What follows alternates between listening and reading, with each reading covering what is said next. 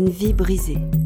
Une fiction proposée et écrite par Jean de Hagar, retraçant le parcours d'un jeune Nigérien parti de son village natal jusqu'au rivage de la mer du Nord. Onzième épisode. Paris Orange.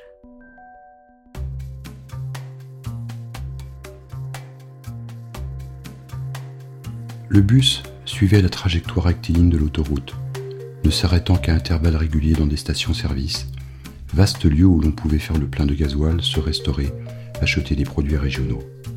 Eux n'avaient pas accès à un luxe, une opulence qui semblait tétaniser tous les automobilistes qui faisaient une halte.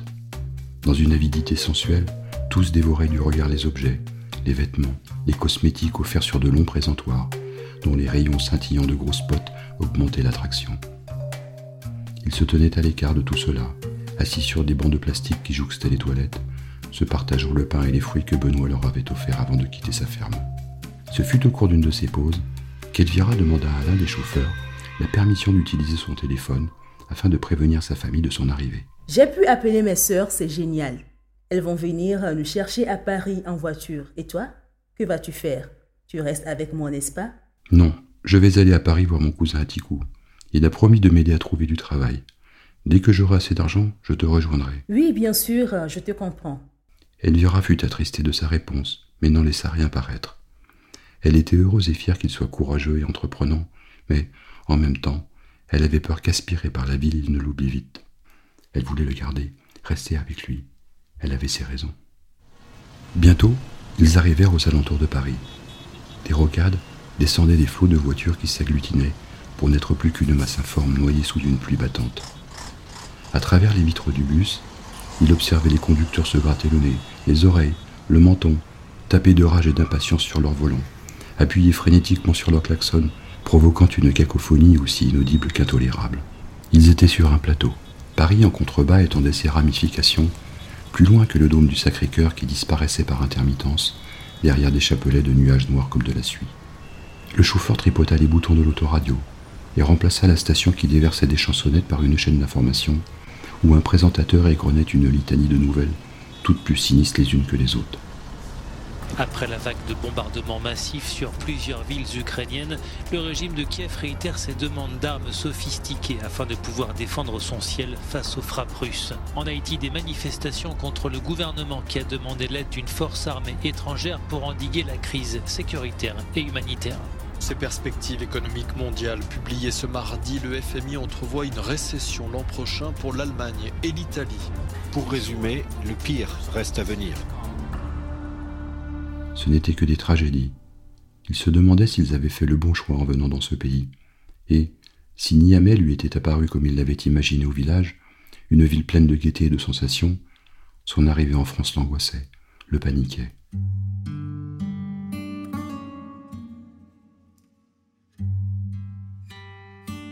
Un univers de ferraille et de violence semblait contrôler et dominer les gens, les réduisant en bouillie sans échappatoire.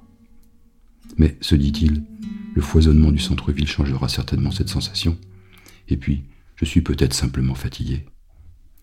Ils sortirent du boulevard périphérique pour emprunter une large avenue, coincée entre la Seine et de gigantesques immeubles faits de verre et d'acier, puis s'enfoncèrent dans la gare routière souterraine du pont de Bercy.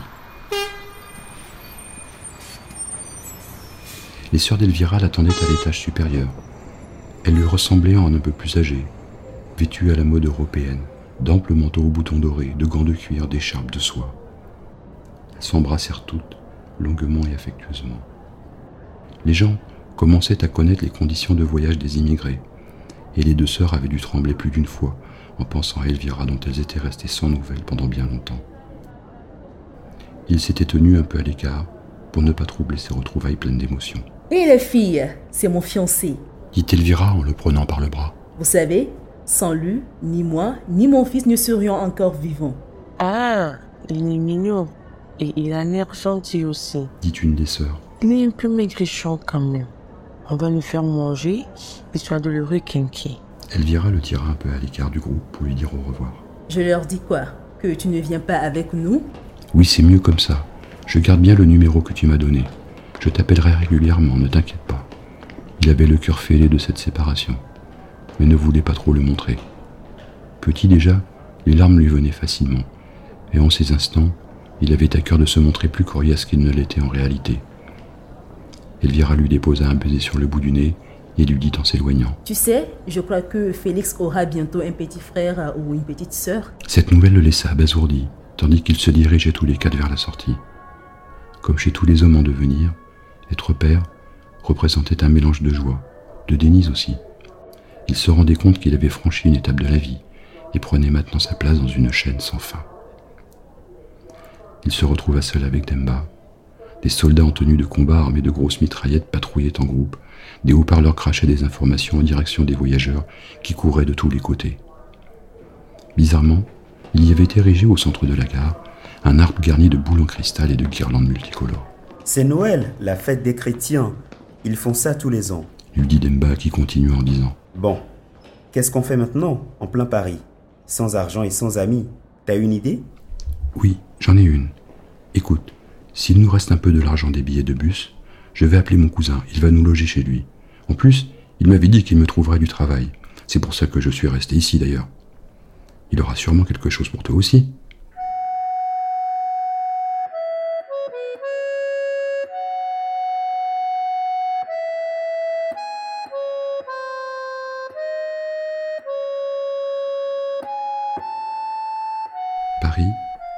Sur lequel il se trouvait, leur apparaissait comme dans les livres d'école là-bas en Afrique.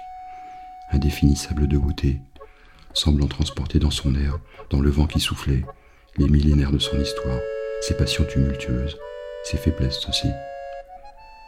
Ils passèrent devant une échoppe qui proposait de téléphoner à petit prix dans tous les pays du monde. Paris, c'est la tour de Babel maintenant. Et l'avion de partout. Moi, je suis arrivé du Sri Lanka avec ma famille il y a plus de 20 ans. Celui qui n'a pas compris les mots misères, il va là-bas. leur dit le propriétaire des lieux en leur indiquant un appareil téléphonique coincé entre des sacs de riz et des régimes de bananes plantains. Il composa le numéro.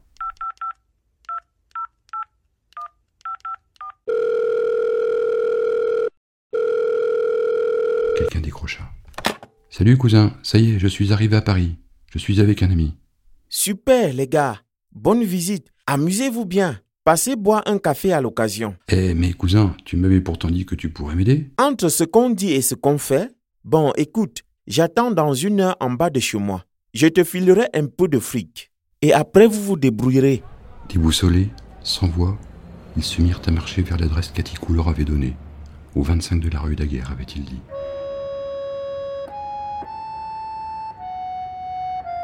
Ils s'y dirigèrent, aidés par un plan de Paris qu'ils avaient trouvé à la gare routière.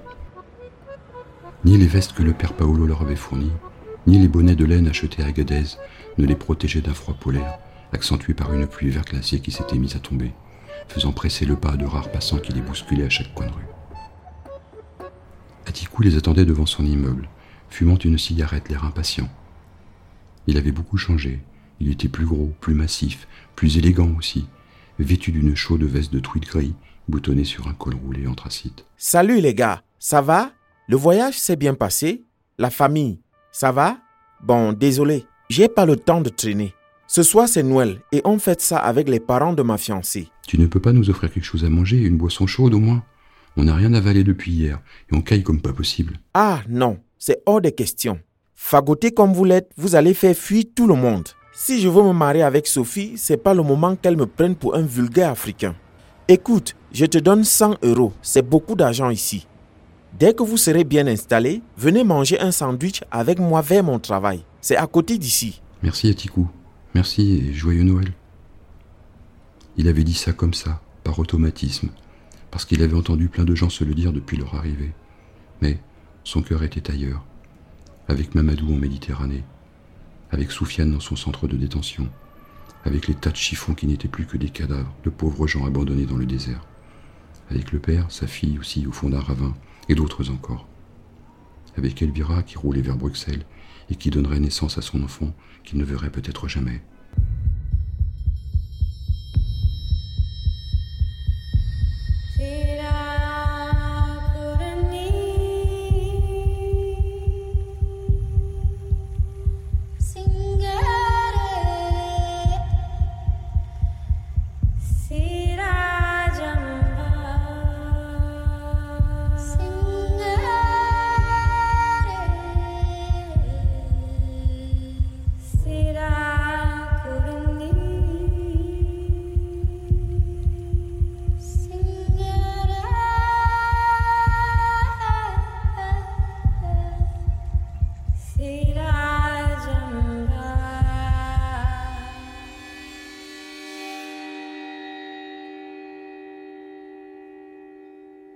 Devaient avoir une sale mine, car un jeune homme s'approcha d'eux et leur dit Ça va pas, les gars, vous êtes perdus? Perdus, non.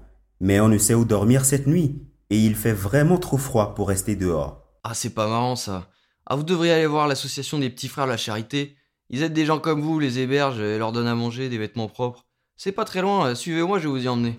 Ils firent demi-tour, retraversèrent le pont de Tolbiac et se dirigèrent du côté de la gare d'Austerlitz. Le garçon les laissa devant la porte d'un immeuble où une plaque de cuivre indiquait Petit frère de la charité, ceux qui rentrent ici laissent leurs préjugés à l'extérieur. Bon voilà, c'est là. Allez, bonne chance, hein. Merci. Joyeux Noël. Dedans, il y avait plein d'immigrés comme eux, des familles, des enfants ravagés de fatigue. Tous portaient les stigmates d'un voyage épuisant. Un grand jovial vint à leur rencontre. Salut, bienvenue. Si vous vouliez manger, il ne reste plus grand-chose à cette heure. Mais je peux peut-être vous trouver un bout de pain et de fromage. Je vais aller voir. Par contre, pour dormir, on n'a plus de place ce soir, désolé. Je vais vous passer une tente quechua. Vous pourrez vous trouver un petit coin à l'extérieur. Je vous conseille de vous installer sous le métro aérien. C'est pas très loin. C'est là où il fait le plus chaud, surtout s'il y a une bouche d'aération de libre. Mais bon, c'est aussi frisé qu'un hôtel 4 étoiles dans le quartier. Ils mangèrent rapidement, puis repartirent dans le froid qui devenait de plus en plus pénétrant à mesure que la nuit s'avançait. Ils trouvèrent finalement, après une longue errance, le métro aérien où le garçon leur avait conseillé de s'installer pour la nuit. C'était un haut pont de métal gris, tremblant et grondant à chaque passage d'une rame. Évidemment, aucune bouche d'aération n'était libre, et ils montèrent leur tente comme ils purent, au milieu d'autres semblables, de toutes les couleurs. Les gens qui étaient là ressemblaient beaucoup à ceux entrevus lors de sa première nuit à Niamey. C'étaient les mêmes murmures, les mêmes odeurs de cigarettes, les mêmes râles, les mêmes senteurs aussi. Rompus de fatigue, ils s'endormirent très vite malgré le bruit et le froid.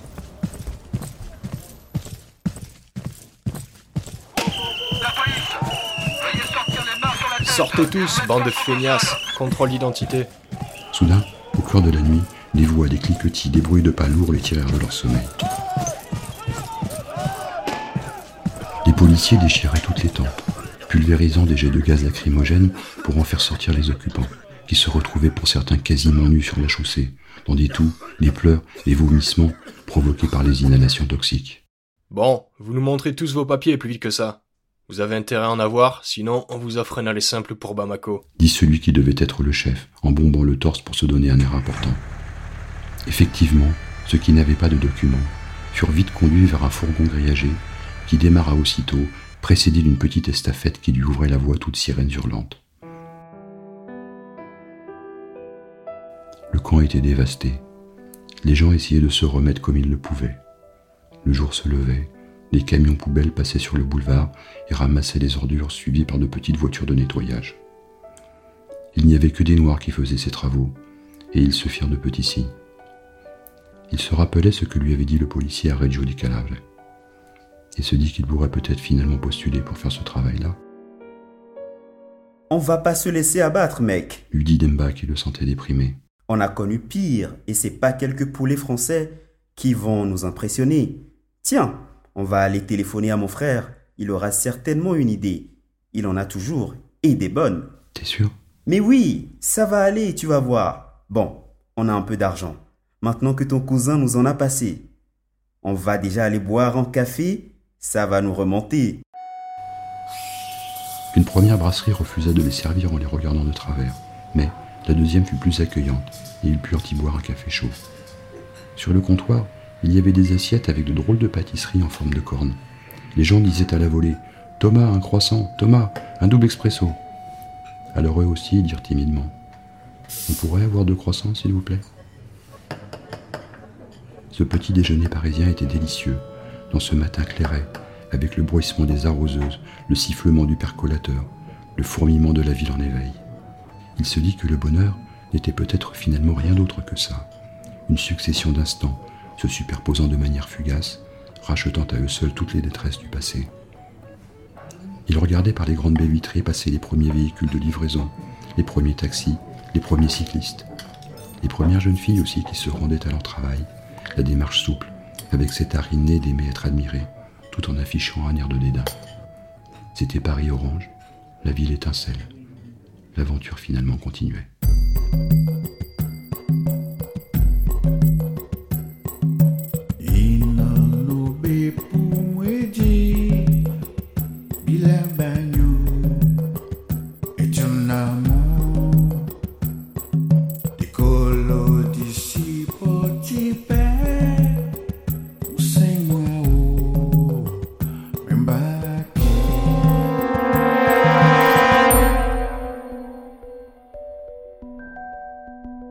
Prochain épisode, la panne.